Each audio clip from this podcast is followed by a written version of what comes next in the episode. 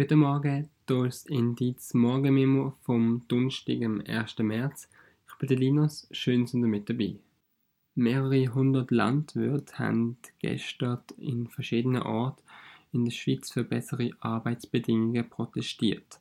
Sie haben sich mit Traktoren versammelt und symbolische Hilferufe abgegeben. Das soll eine grosse Kritik an den aus ihrer Sicht viel zu niedrigen Milchpreisen sein so hat es vor allem in der Romandie größere Versammlungen gegeben, aber auch Demos in der Deutschschweiz. Für heute sind vor allem auch im Kanton Zürich weitere Aktionen geplant. Die ähm, Bauern fordern langfristig lohnende Preise. Das heißt, der Beruf soll lebensfähig sein und es soll nicht auf Kosten oder auf dem Rücken der Bauern gespart werden. Denn bei diesen Kosten müssen laut den Bauern auch die Preise berücksichtigt werden. Das Problem ist, dass zum Teil Milch teurer wäre als Wasserflaschen. Ziel ist aber auch eine Begeisterung bei den jungen Leuten ähm, hervorzurufen, denn das wäre Motivation, damit auch die nächste Generation an Landwirten und Landwirtinnen ein faires und ein gutes Leben hat.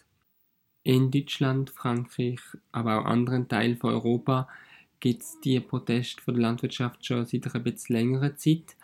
Letztes Wochenende hat es auch in der Schweiz verschiedenste Protestfeuer gegeben, um auf die aktuelle Problematik im Landwirtschaftssektor aufmerksam zu machen.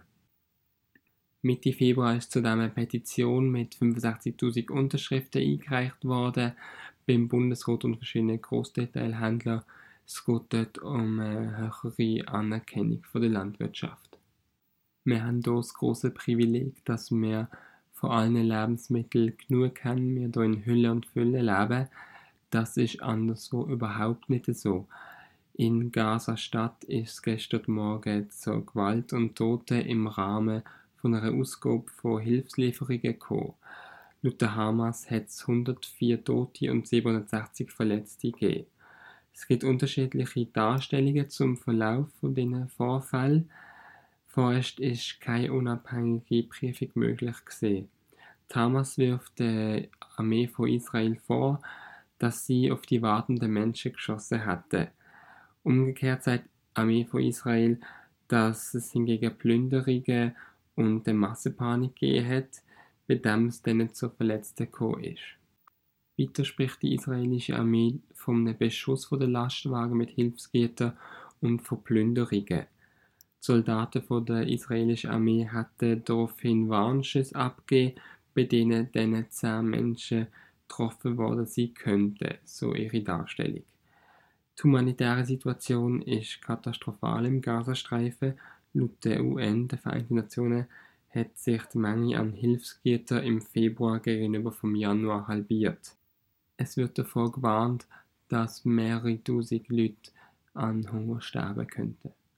Im Vergleich zur Situation im Gazastreifen sind die neuen Nachrichten vom Abbruch der Verhandlungen zwischen der Deutschen Bahn und der Lokführergewerkschaft sehr, sehr irrelevant. Laut der Deutschen Bahn hat die Lokführergewerkschaft GDL die Tarifverhandlungen mit der DB abgebrochen. GDL hat eine Arbeitszeitreduktion von 38 auf 35 Stunden gefordert und das bei gleichem Lohn und zudem eine Aushandlung von Tarifverträgen.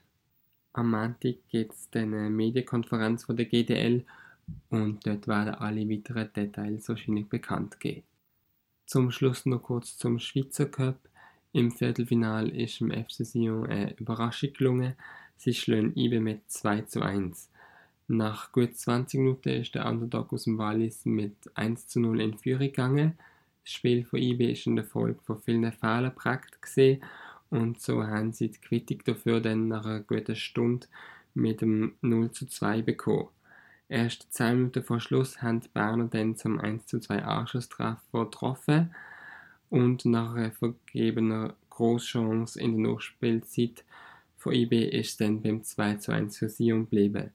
Im Halbfinale trifft Winterthur auf Servet Genf und Sion spielt daheim gegen Lugano. Das war's mit Memo heute gesehen. Ich wünsche euch einen guten Endsport und ein ganz schönes Wochenende.